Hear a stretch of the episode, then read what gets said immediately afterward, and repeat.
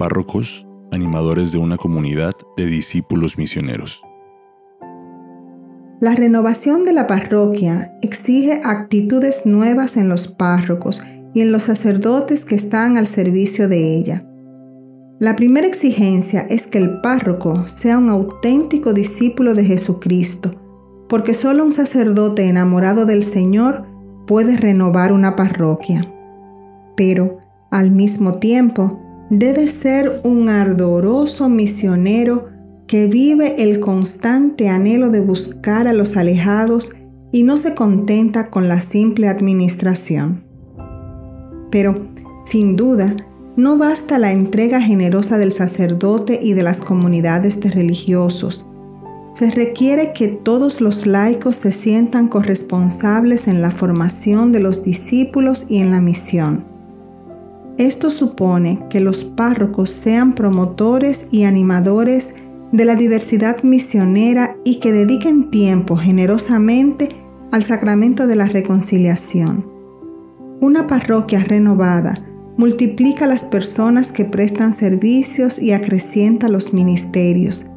Igualmente, en este campo, se requiere imaginación para encontrar respuesta a los muchos y siempre cambiantes desafíos que plantea la realidad, exigiendo nuevos servicios y ministerios. La integración de todos ellos en la unidad de un único proyecto evangelizador es esencial para asegurar una comunión misionera. Una parroquia, comunidad de discípulos misioneros, requiere organismos que superen cualquier clase de burocracia. Los consejos pastorales parroquiales tendrán que estar formados por discípulos misioneros constantemente preocupados por llegar a todos. El Consejo de Asuntos Económicos junto a toda la comunidad parroquial, trabajará para obtener los recursos necesarios de manera que la misión avance y se haga realidad en todos los ambientes. Estos y todos los organismos han de estar animados por una espiritualidad de comunión misionera. Sin este camino espiritual de poco servirían los instrumentos externos de la comunión se convertirían en medios sin alma, máscaras de comunión más que sus modos de expresión y crecimiento. Dentro del territorio parroquial, la familia cristiana es la primera y más básica comunidad eclesial. En ella se viven y se transmiten los valores fundamentales de la vida cristiana. Se le llama iglesia doméstica. Allí los padres son los primeros transmisores de la fe a sus hijos, enseñándoles a través del ejemplo y la palabra a ser verdaderos discípulos misioneros. Al mismo tiempo, cuando esta experiencia de discipulado misionero es auténtica, una familia se hace evangelizadora de muchas otras familias y del ambiente en que ella vive. Esto opera en la vida diaria dentro y a través de los hechos, las dificultades, los acontecimientos de la existencia de cada día. El Espíritu, que todo lo hace nuevo, actúa aún dentro de situaciones irregulares en las que se realiza un proceso de transmisión de la fe. Pero hemos de reconocer que, en las actuales circunstancias, a veces este proceso se encuentra con bastantes dificultades. La parroquia no se propone llegar solo a sujetos aislados, sino a la vida de todas las familias para fortalecer su dimensión misionera. Los diáconos permanentes, discípulos misioneros de Jesús Salvador. Algunos discípulos y misioneros del Señor son llamados a servir a la iglesia como diáconos permanentes, fortalecidos en su mayoría por la doble sacramentalidad del matrimonio y del orden. Ellos son ordenados para el servicio de la palabra, de la caridad y de la liturgia, especialmente para los sacramentos del bautismo y del matrimonio. También para acompañar la formación de nuevas comunidades eclesiales especialmente en las fronteras geográficas y culturales, donde ordinariamente no llega la acción evangelizadora de la Iglesia. Cada diácono permanente debe cultivar esmeradamente su inserción en el cuerpo diaconal, en fiel comunión con su obispo y en estrecha unidad con los presbíteros y demás miembros del pueblo de Dios.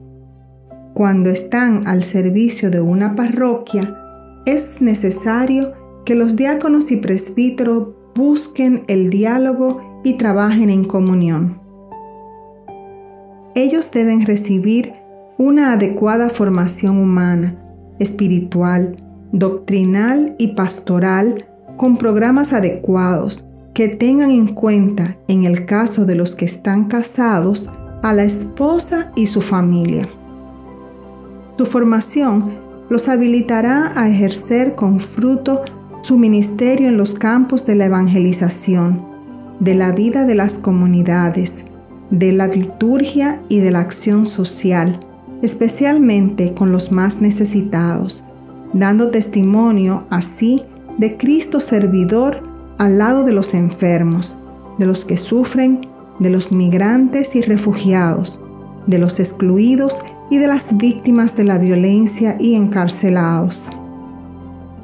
La quinta conferencia espera de los diáconos un testimonio evangélico y un impulso misionero para que sean apóstoles en sus familias, en sus trabajos, en sus comunidades y en las nuevas fronteras de la misión. No hay que crear en los candidatos al diaconado permanente expectativas que superen la naturaleza propia que corresponde al grado del diaconado. Los fieles laicos y laicas, discípulos y misioneros de Jesús, luz del mundo. Los fieles laicos son los cristianos que están incorporados a Cristo por el bautismo, que forman el pueblo de Dios y participan de las funciones de Cristo, sacerdote, profeta y rey. Ellos realizan, según su condición, la misión de todo el pueblo cristiano en la iglesia y en el mundo. Son hombres de la iglesia en el corazón del mundo y hombres del mundo en el corazón de la iglesia. Su misión propia y específica se realiza en el mundo, de tal modo que, con su testimonio y su actividad, contribuyan a la transformación de las realidades y la creación de estructuras justas según los criterios del Evangelio.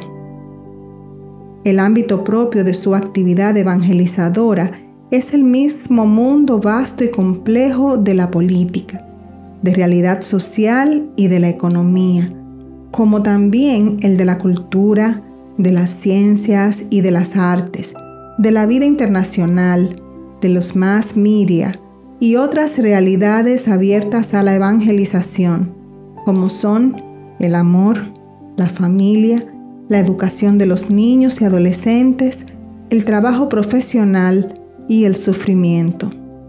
Además, tienen el deber de hacer creíble la fe que profesan, mostrando autenticidad y coherencia en su conducta.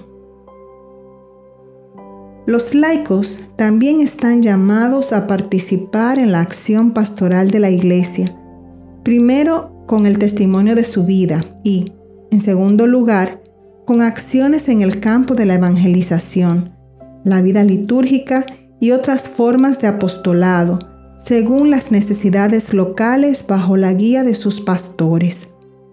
Ellos estarán dispuestos a abrirles espacios de participación y a confiarles ministerios y responsabilidades en una iglesia donde todos vivan de manera responsable su compromiso cristiano. A los catequistas, delegados de la palabra y animadores de comunidades que cumplen una magnífica labor dentro de la iglesia, les reconocemos y animamos a continuar el compromiso que adquirieron en el bautismo y en la confirmación. Para cumplir su misión con responsabilidad personal, los laicos necesitan una sólida formación doctrinal, pastoral, espiritual y un adecuado acompañamiento para dar testimonio de Cristo y de los valores del reino en el ámbito de la vida social, económica, política y cultural. Hoy, toda la iglesia en América Latina y el Caribe quiere ponerse en estado de misión. La evangelización del continente, nos decía el Papa Juan Pablo II, no puede realizarse hoy sin la colaboración de los fieles laicos. Ellos han de ser parte activa y creativa en la elaboración y ejecución de proyectos pastorales a favor de la comunidad. Esto exige de parte de los pastores una mayor apertura de mentalidad para que entiendan y acojan el ser y el hacer del laico en la iglesia, quien, por su bautismo y su confirmación, son discípulos y misioneros de Jesucristo. En otras palabras, es necesario que el laico sea tenido muy en cuenta como un espíritu de comunión y participación. En este contexto, el fortalecimiento de variadas asociaciones laicales, movimientos apostólicos eclesiales e itinerarios de formación cristiana y comunidades eclesiales y nuevas comunidades que deben ser apoyados por los pastores son un signo esperanzador. Ellos ayudan a que muchos bautizados y muchos grupos misioneros asuman con mayor responsabilidad su identidad cristiana y colaboren más activamente en la misión evangelizadora.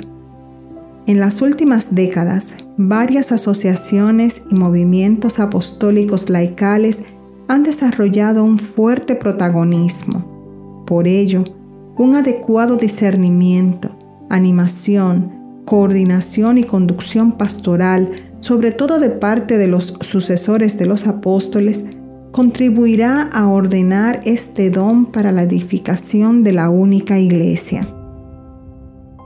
Reconocemos el valor y la eficacia de los consejos parroquiales, consejos diocesanos y nacionales de fieles laicos, porque incentivan la comunión y la participación en la iglesia y su presencia activa en el mundo.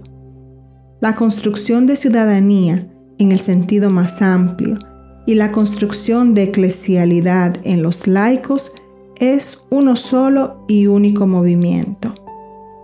Los consagrados y consagradas discípulos misioneros de Jesús, testigo del Padre. La vida consagrada es un don del Padre por medio del Espíritu a su iglesia y constituye un elemento decisivo para su misión.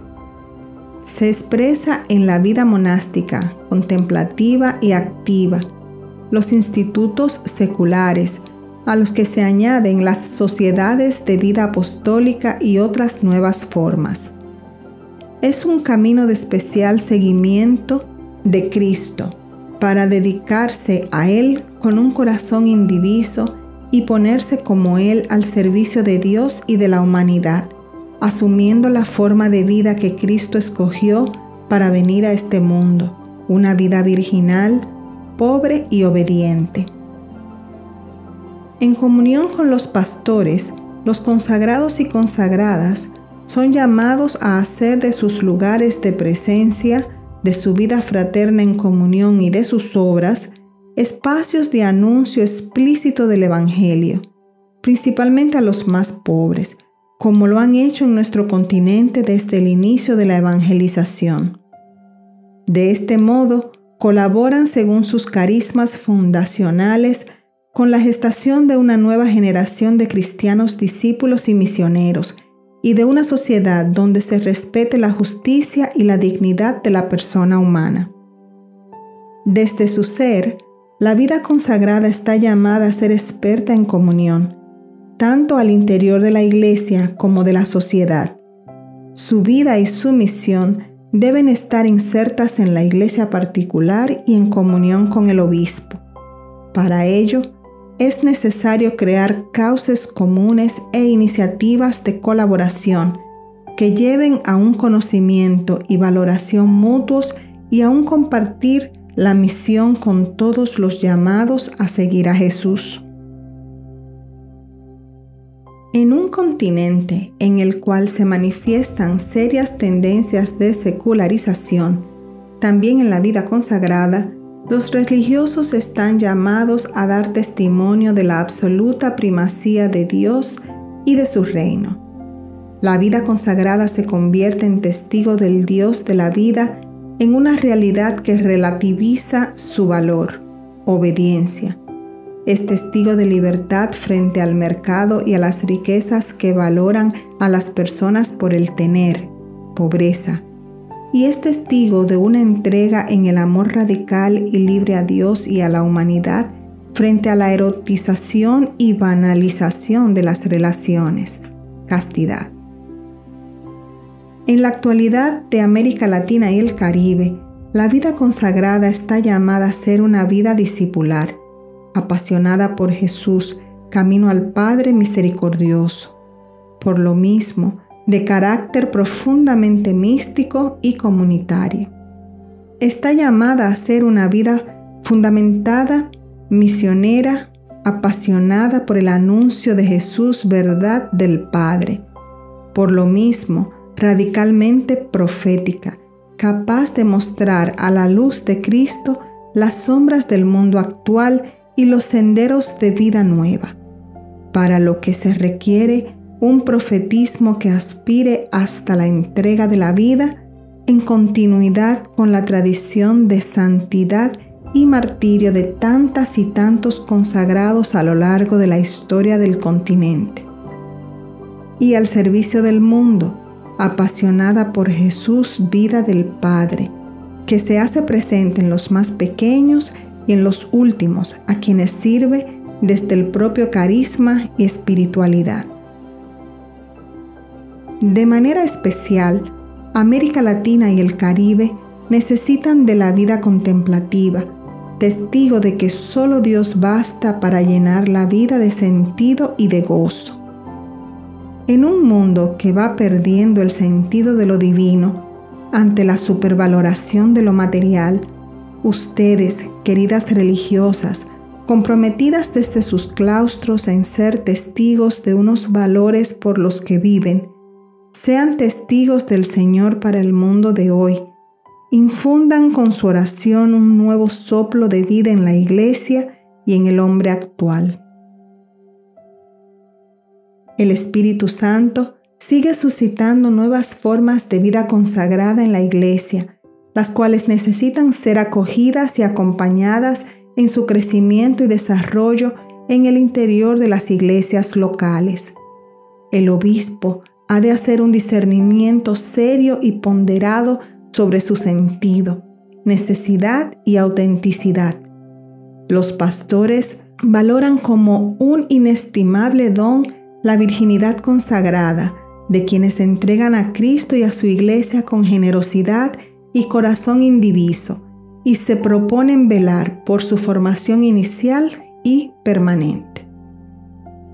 Las confederaciones de institutos seculares, CISAL, y de religiosas y religiosos, CLAR, y las conferencias nacionales son estructuras de servicio y de animación que, en auténtica comunión con los pastores y bajo su orientación, en un diálogo fecundo y amistoso, están llamadas a estimular a sus miembros a realizar la misión como discípulos y misioneros al servicio del reino de Dios. Los pueblos latinoamericanos y caribeños esperan mucho de la vida consagrada, especialmente del testimonio y aporte de las religiosas contemplativas y de vida apostólica que, junto a los demás hermanos religiosos, miembros de institutos seculares y sociedades de vida apostólica, muestran el rostro materno de la Iglesia. Su anhelo de escucha, acogida y servicio y su testimonio de los valores alternativos del reino muestran que una nueva sociedad latinoamericana y caribeña fundada en Cristo es posible. Los que han dejado la iglesia para unirse a otros grupos religiosos. Según nuestra experiencia pastoral, Muchas veces, la gente sincera que sale de nuestra iglesia no lo hace por lo que los grupos no católicos creen, sino fundamentalmente por lo que ellos viven, no por razones doctrinales, sino vivenciales, no por motivos estrictamente dogmáticos, sino pastorales, no por problemas teológicos, sino metodológicos de nuestra iglesia. Esperan encontrar respuestas a sus inquietudes. Buscan, no sin serios peligros, responder a algunas aspiraciones que quizás no han encontrado como debería ser en la iglesia. Hemos de reforzar en nuestra iglesia cuatro ejes. La experiencia religiosa. En nuestra iglesia debemos ofrecer a todos nuestros fieles un encuentro personal con Jesucristo, una experiencia religiosa profunda e intensa, un anuncio querigmático y el testimonio personal de los evangelizadores que lleve a una conversión personal y a un cambio de vida integral. La vivencia comunitaria. Nuestros fieles buscan comunidades cristianas en donde sean acogidos fraternalmente y se sientan valorados, visibles y eclesialmente incluidos. Es necesario que nuestros fieles se sientan realmente miembros de una comunidad eclesial y corresponsables en su desarrollo. Eso permitirá un mayor compromiso y entrega en y por la Iglesia. La formación bíblico-doctrinal, junto con una fuerte experiencia religiosa y una destacada convivencia comunitaria, nuestros fieles necesitan profundizar el conocimiento de la palabra de Dios y los contenidos de la fe, ya que es la única manera de madurar su experiencia religiosa. En este camino, acentuadamente vivencial y comunitario, la formación doctrinal no se experimenta como un conocimiento teórico y frío, sino como una herramienta fundamental y necesaria en el crecimiento espiritual, personal y comunitario. El compromiso misionero de toda la comunidad. Ella sale al encuentro de los alejados, se interesa por su situación, a fin de reencantarlos con la iglesia e invitarlos a volver a ella.